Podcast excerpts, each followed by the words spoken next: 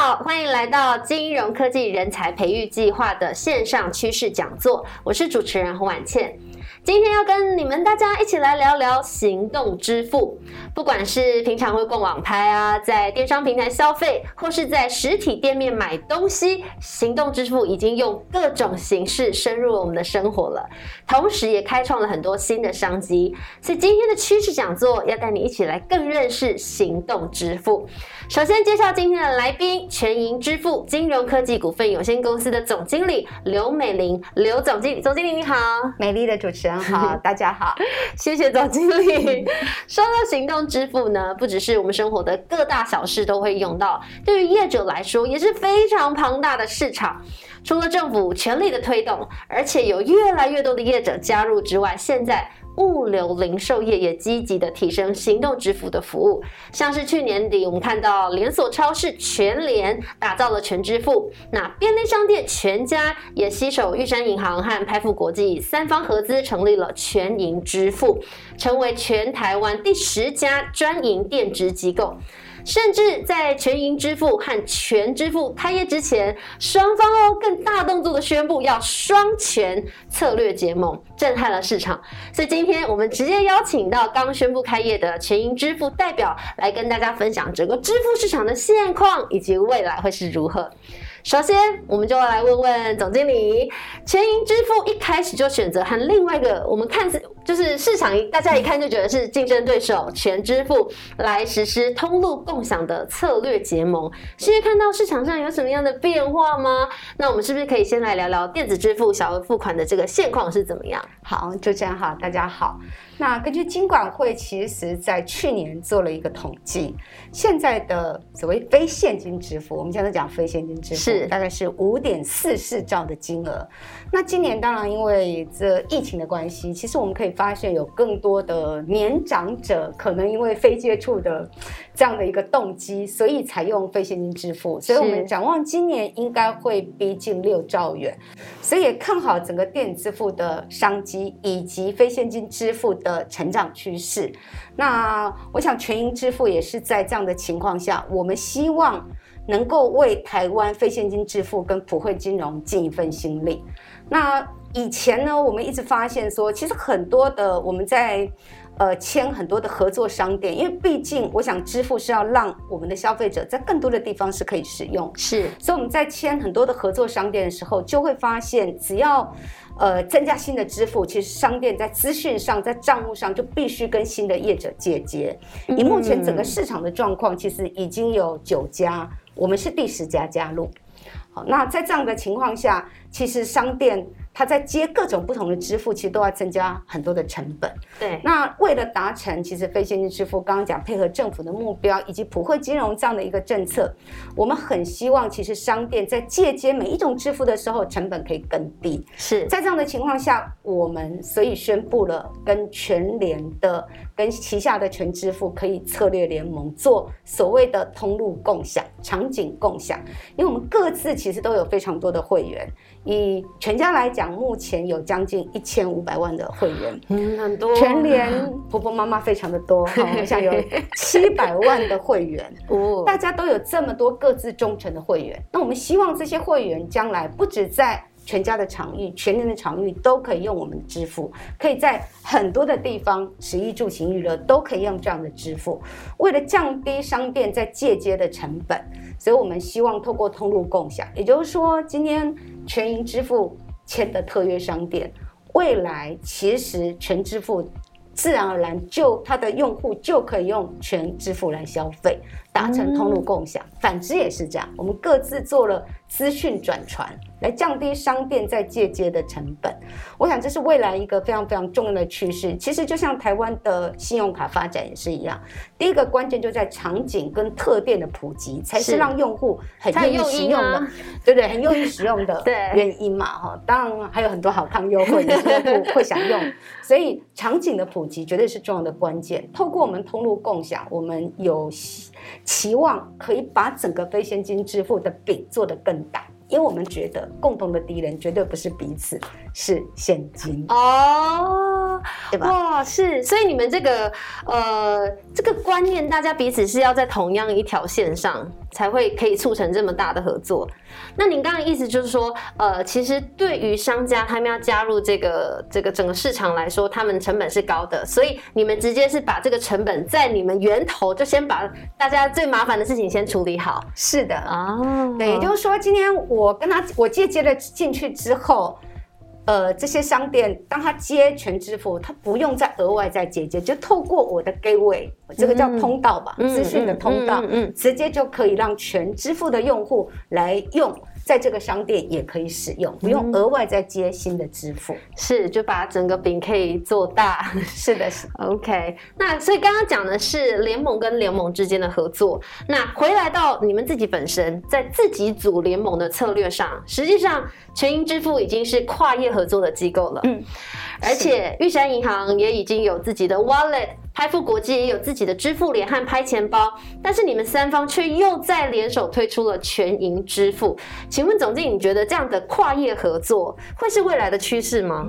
很多人都觉得说，支付在大家到底是竞争还是合作？是好，那我们自己在看呢，我还是觉得其实，呃，其实因为有各种不同的消费者，就像全家，呃，我不知道各位观众知不知道全家。的本身的场域接纳了多少种支付吗？主持人随便猜一下，支付吗？多少种？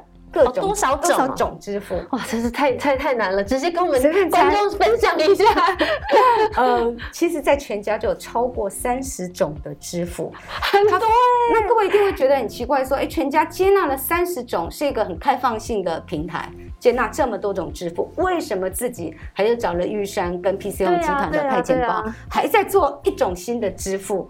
呃，就像刚你们在问的，哎，那有没有自己打自己的感觉？怎么这么多种支付还要自己再来？对。可事实上，我一直觉得，其实支付这件事情，因为有各种不同的顾客，有各自不同的需求。毕竟我们要服务的是一千五百万的用户，每一种用户可能他熟悉的支付方式是不一样。这第一个。嗯。第二个。呢，其实做支付的目的还是在经营自己的用户。我透过支付了解我的用户，其实他的整个的消费习惯。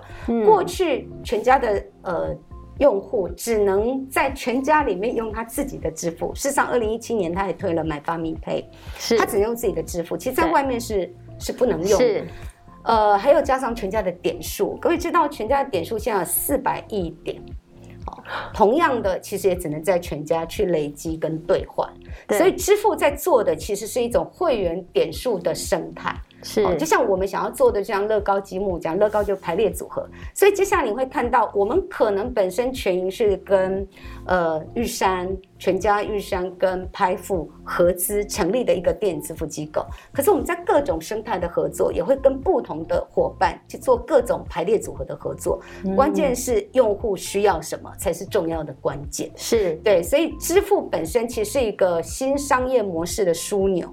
它只是透过支付当做一个引擎，是，就像那个齿轮一样，它可以在这个不同的领域跟不同的业者做各种排列组合的合作，是。也因为支付会变成一个我刚刚提到的点数生态圈，嗯嗯嗯嗯。那这个点数生态圈其实就可以很多，就像市场上有非常多的点数生态，大家彼此经营自己的忠诚会员，可是有各种串联跟合作，关键是怎么满足消费者更多的需求，怎么提升消费者的价值。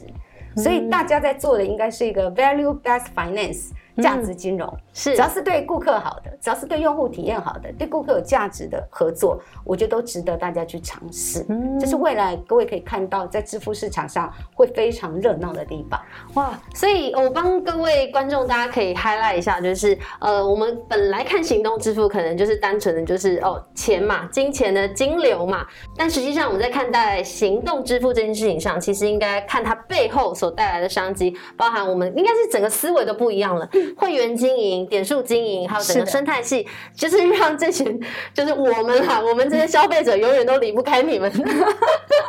但是有更多的比较对消费者是好的，是是是。所以总经理的意思是说，接下来整个趋势大概都会是这样吗？因为你刚刚说会很热闹嘛，就是这样跨来跨去的。嗯嗯嗯，会是各种不同的组合的合作。哇，好期待！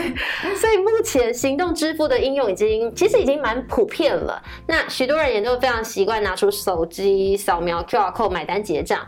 但是我们相信还有很多的应用场景可以开发。所以，请问未来可能还会实现哪些支付的场景呢？其实，呃，我们这一次在支付应用上做了一个比较不一样的，叫做嵌入式多元平台嵌入式金融科技。那这个做的是什么？以往我们都说，哎，支付就是食衣住行娱乐消费。当然，现在多了很多以像开钱包，他们他们更很多业者会 focus 在更多缴费、缴税、公用事业费、停车等等这种功能，是等于让民众的生活的便利。有了支付，其实对民众来讲的价值，生活价值其实可以更提升。是，这是另外一个应用的场域。那目前我们在做的，我刚刚讲嵌入式金融科技，在做的是什么呢？我们希望跟场景可以充分的结合。以往的支付是这样，你到最后要结账的时候，你才会点要支付嘛，最后一刻。但现在未来的支付，我们希望是跟变成场景服务的一部分。怎么说呢？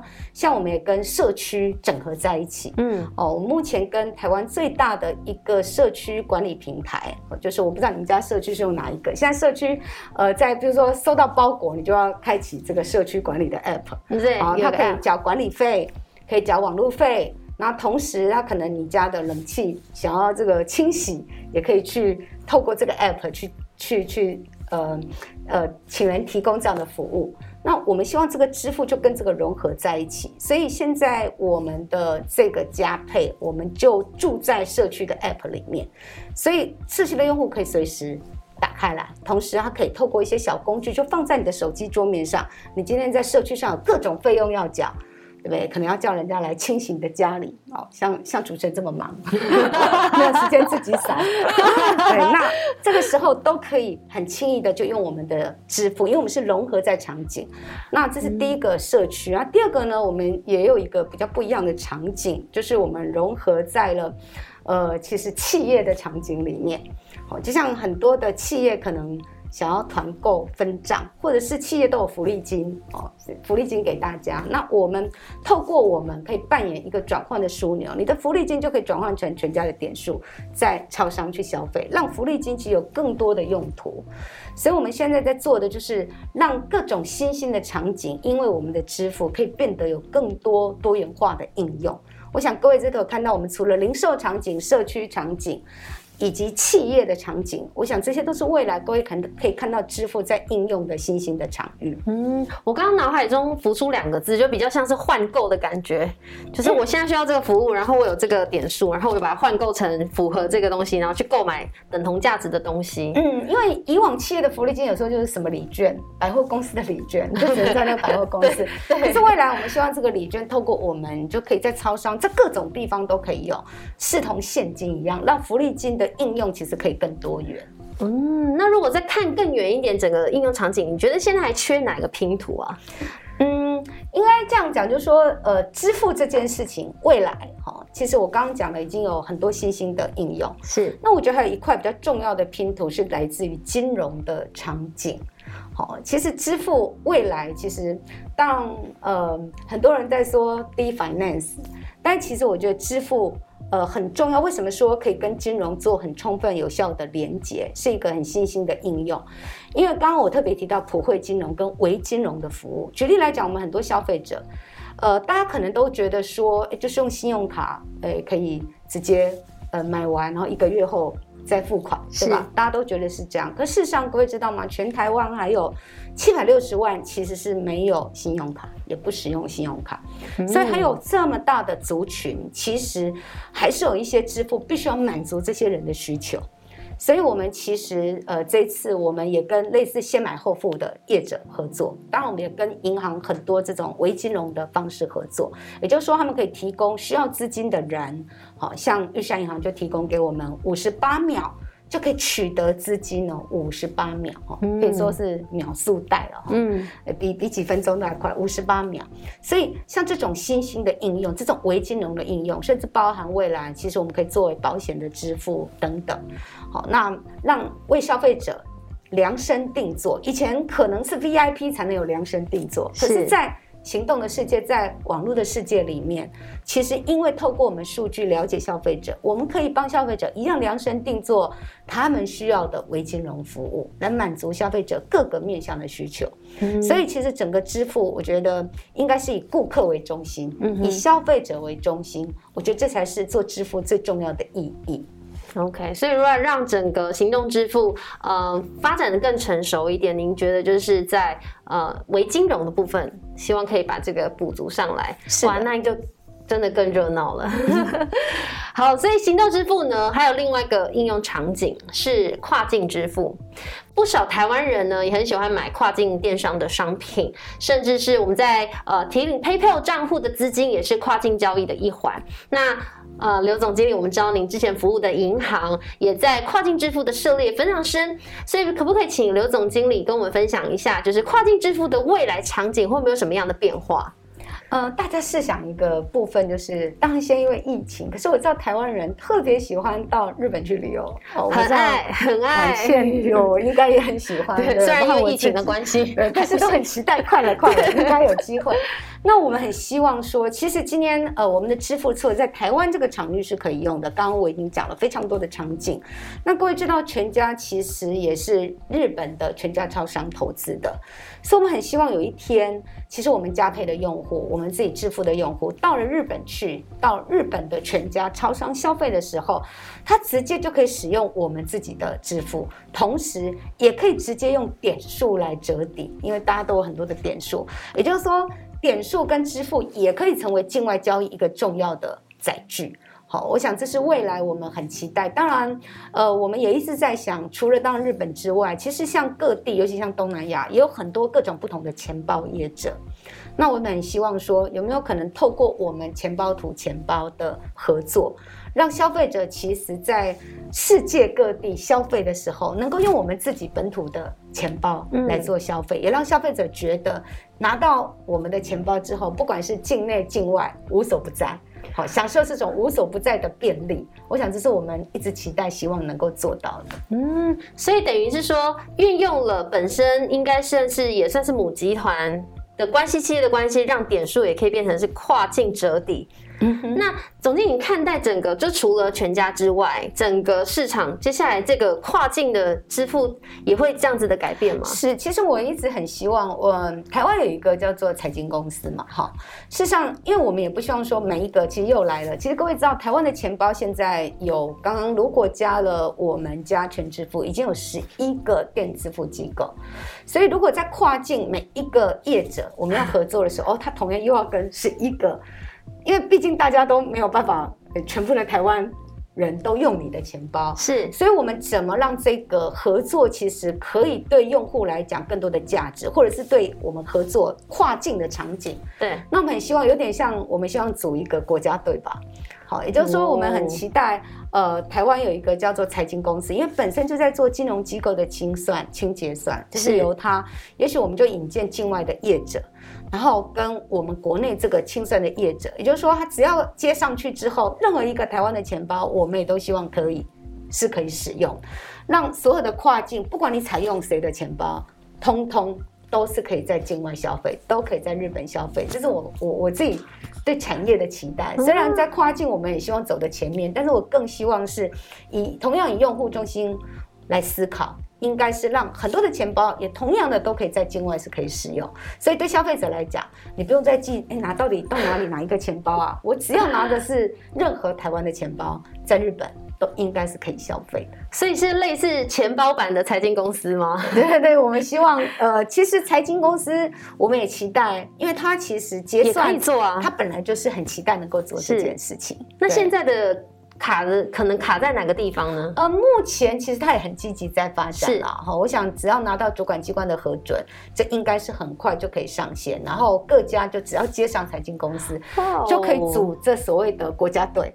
国家的支付 支付国家队，然后直接跟每一个跨境的业者去谈，这样子其实对于不管是境外的场景、境外的钱包以及国内的消费者，我想这包含其实境外的钱包来台湾也是一样的，也就是说到每一个特店，任何一个境外的钱包。东南亚的，不管是哪一个国家，南日本人、韩国人来台湾，也同样用他熟悉的钱包来消费。那我们的国内场景也不用再接各个国外任何一个钱包，那这样就会形成我觉得整个跨境支付的大生态圈。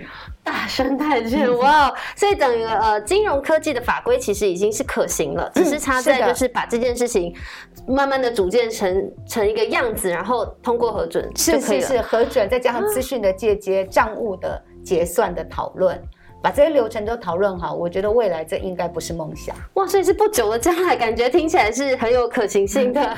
是是是，谢谢总经理分享。所以哇，这个是一个大生态圈，不只是呃自己。呃，品牌跟品牌之间的策略联盟，也有联盟跟联盟之间，也有所有台湾所有的联盟组在一起变国家队，跟国外的跨境结合，哇，真的非常值得期待。那我们也注意到呢，刚刚提到的美国数位支付系统 PayPal，他们在二零二零年底宣布开放用户可以使用加密货币来支付。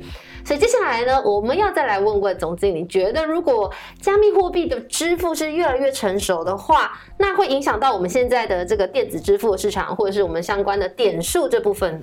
嗯，加密货币好像也是讲元宇宙，对，大家现在在谈元宇宙是非常非常的这个现在非常流行的观念。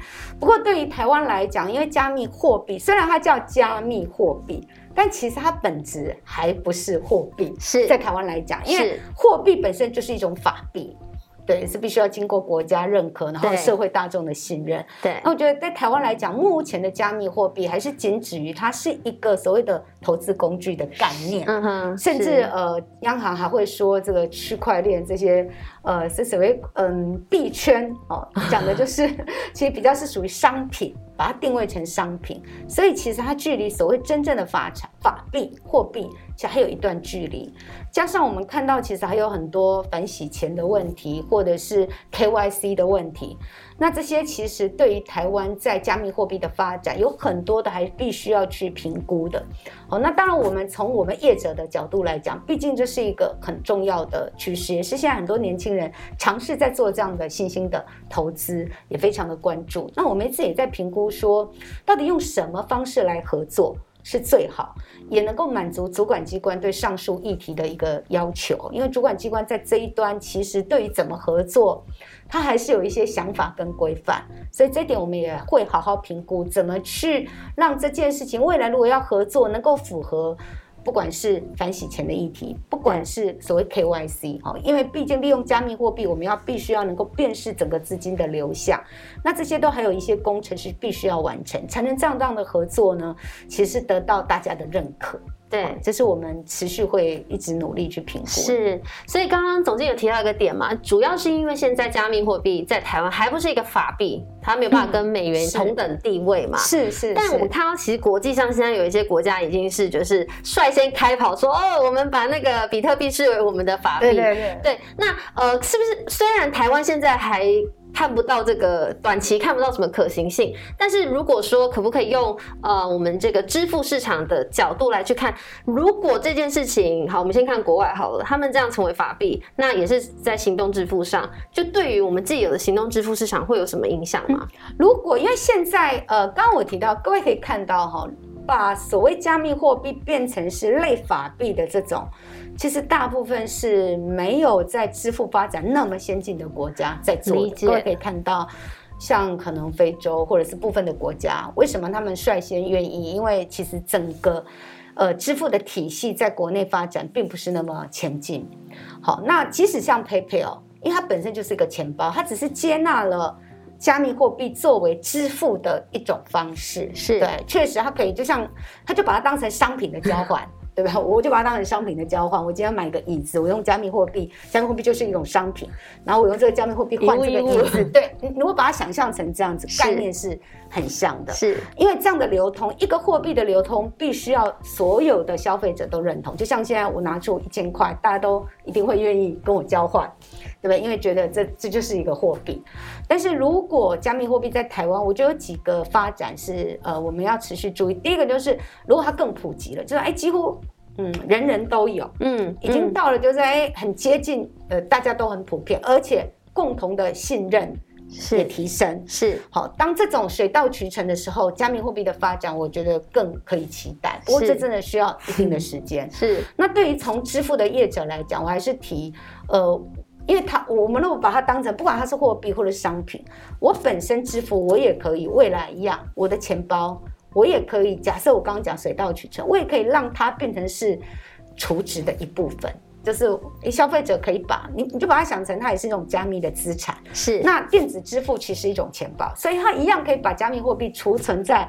我的钱包里面。是，好像这个其实都是未来我觉得是可以可能会看到的这样的合作，就像 PayPal 我刚刚说了，它也是纳入加密货币，对，所以反而 PayPal 其实也是一种电子钱包的概念，所以反而对于我来讲，我可以满足顾客去持有多元资产的需求，就像现在我们的电子支付其实可以绑信用卡、绑账户，同时你也可以把你的零钱，很多零很多人有零钱拿到超商来储值。把这个钱储在你的钱包里面，未来你有加密货币的资产，一样可以把把这个加密货币的资产储到我的钱包里面，所以反而对于我们这样电子支付的业者来讲，它就是一个新兴不一样的机会。我们觉得反而是一种机会，而不是威胁跟取代。因为它也是我持有多元资产的一部分，乐观其成。对对，所以我当然我刚刚讲的就是还是要满足主管机关 刚刚讲的那些议题，才有办法去让这件事情其实变得，我想更朝开放的角度来做。当然当然，好，所以支付方式的改变呢，可能会影响商业模式。像过去我们知道 U Back 一点零，它是只能刷实体卡片的。那随着行动支付的普及，现在 U Back 二点零也可以直接是。扫条码租车的模式，那接下来还有哪些商业模式可能因为电子支付而改变呢？嗯，其实我刚刚有特别提到，刚呃您在提到说 U Bike 从一点零到二点零，可是改变的其实不是支付。改变的是整个，比如说说，呃，那个车柱的改变，对，啊，对不对？车柱的改变一个，对对对，可能让顾客其实更方便借到车，或者是其实过去可能直接是感应的，变成是扫码，它是一种不同的载具方式的改变。是，那其实同样的。其实我们看到新的这种支付也是一样啊，我刚好特别提到说，支付其实它会作为一个新商业模式的很重要的一个枢纽，因为支付其实让各种新的商业模式在这里产生。是，那举一个例子来讲，我刚刚特别提到说，像嵌入式的金融，好，那嵌入式金融。就是一种新的技术，所以我们可以连接各个不同的业者。也就是说，很多的业者，有时候很多业者他想要经营用户，比方说他的用户，他想要让他有转账的功能，好，彼此的用户是可以彼此转账或者是分账的功能。那可是他自己不用跳下来做支付，他可以跟很多支付业者来合作，有点像 inside，我们叫 payment inside，payment as a service 这样的概念。嗯，我们最近都在讲说，未来我们看到的就是叫 payment inside。但是 human outside，哦，什么叫 payment inside human outside？就是 payment 是呃支付嘛，我置入在顾客的新兴的场景跟生态里面。可为什么 human 要 outside？就是它是一个非常人性化、注重用户体验才是最重要的关键。也就是说，发展支付的过程或者新的商业模式，关键都需要了解到底用户想要什么。用户的体验是怎么样才会更好？好，我觉得只有满足用户的体验跟新兴的需求，你才会成为顾客爱用、非你不可很重要的理由。好，所以我们可以看到，呃，在支付里面，刚刚有提到了，透过不管是点数支付，尤其是数据，好，我们希望其实支付带来的是一种共享会员、共享数据、共享点数这样的一种新的模式。怎么说共享会员？以前大家都是各自经营。各自的会员，可是现在我可以透过点数，让我比如说全家的点数，我可以到屈臣氏去用，嗯，所以屈臣氏就会接触许多新的全家的会员，它就是一个新的会员生态圈。那同时，呃，不止屈臣氏刚刚讲的共享会员、共享点数、共享数据。那将来我这些数据分析，我也可以帮助屈臣氏去了解说，哎，到底什么样的客人最容易到他的店里来买美妆？是对，那可以大家一起来做行销。因为对于我们这些支付业者来讲，或者各场景，他经营自己的用户，可是不是每一个服务他都有。对，可能屈臣氏它它就是卖美妆，嗯，可是很多嗯超商的生鲜食品它没有，那超商生鲜食品有，可能很多嗯上架，毕竟价有限，它不可能所有的产品都展示。那有没有可能它有很多金融服务，甚至它也是没有？所以我们希望要三百六十度服务自己的用户，只有跟大家做各种不同的串联，才有办法满足客户不同的需求。所以有没有可能今天在全家，即使在全家 App，你也可以透过点数，其实买到屈臣氏的美妆，或者是去饼王吃这个刷刷锅、麻辣锅，对你，你一样在全家里面可以去买这样的服务。类似，我想讲的就是未来，因为要三百六十度经营用户，所以呢，这种各种的排列组合合作、新的模式，这种更共。共同更多的串联会在这里看到的，所以大家要做的就是共享会员、共享点数、共享数据这件事情，我觉得才有办法让这个对于会员来讲有更深的价值。我想回到本身，就是怎么样去经营自己的用户，让顾客忠诚这件事才是支付最重要的目的。哇，所以共享会员、共享点数、共享数据，我想整个行动支付市场越来越热闹。我想对我们消费者来说，永远都是好的啦。是，因为更多选择，而且他们越竞争，是不是可能有更多的优惠？这是我们最直觉的，对我们来说有帮助的。所以我们期待未来在行动支付的应用上，有更多的使用场景出现在我们的生活当中。我们再次谢谢刘总经理来跟我们分享，谢谢，谢谢，谢谢主持人，谢谢各位观众，谢谢。那今天线上趋势讲座。就到此告一段落哦，我是婉倩，那我们再会，拜拜。